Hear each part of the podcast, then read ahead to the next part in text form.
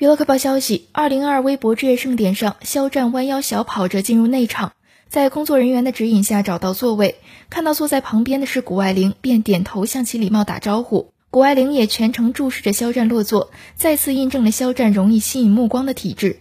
网友纷纷称赞肖战的细节涵养，肖战一直都很有修养和礼貌，肖战是有礼貌的社交小能手。还有网友调侃称，肖战和谷爱凌是一些梦幻联动。我的老公和我的朋友打招呼了。